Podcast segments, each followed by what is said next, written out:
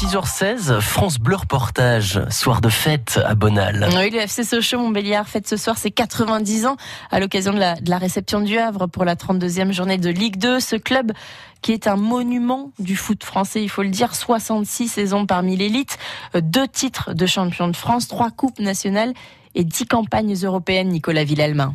C'est l'épopée de 1980-81 qui a marqué les esprits. Cette saison-là, Sochaux atteint les demi-finales de la Coupe UEFA après un exploit face aux Allemands de l'Eintracht de Francfort. Fabien Dorier, responsable communication du club, auteur du livre Le FCSM en 90 dates. L'Eintracht Francfort était le tenant du titre en Coupe UEFA, était euh, leader du championnat d'Allemagne, avait des joueurs euh, extraordinaires. À l'aller, le FCSM est mené 4-0 euh, et pas loin d'en prendre un cinquième. Enfin, le match est bouclé et le FCSM est revenu à 4-1, 4-2.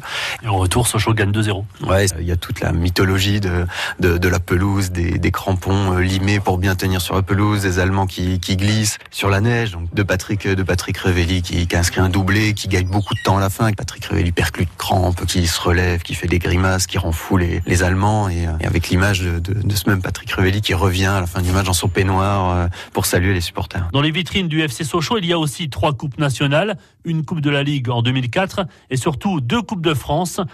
L'intendant du FCSM, Freddy Van de Kerkhoff, au club depuis 20 ans, n'oubliera jamais le triomphe de 2007 au Stade de France. Ah, c'est un trophée magnifique. Hein. Je peux vous dire pour l'avoir pour l'avoir eu pendant deux mois à la maison parce que c'était moi qui, qui l'emmenais sur les stades du coin pour les matchs amicaux. Tous les jours, je regardais cette coupe et je me disais mais regarde les noms, les équipes, etc. Et nous on l'a gravé quoi. Donc et ça c'est gravé à jamais. C'est la coupe à tout le monde. Et moi qui viens du milieu amateur, je sais ce que c'est que que de jouer les premiers tours de Coupe de France. Et cette coupe quand on l'a dans le vestiaire et d'autant plus ce soir-là, on a les deux coupes quand même. C'est quelque chose de mémorable pour le club parce que les Lyonceaux gagnent la, Coupe Gambardella, nous on gagne la Coupe de France, pas contre n'importe qui quand même. C'était le Marseille de Ribéry, de Nasri. Ils avaient une belle équipe, ils étaient sur deux. Mes collègues qui viennent me voir dans l'après-midi et qui me disent Freddy, c'était bien d'avoir participé, être en finale, c'est magnifique. Sur deux, quoi, vraiment. Euh, donc on n'était vraiment pas les favoris. Vraiment beaucoup d'émotions ce soir-là quand même. Freddy Van de Kerkhoff a aussi vécu l'un des deux titres de champion de France de deuxième division en 2001, une saison magique sous les ordres de Jean Fernandez et du président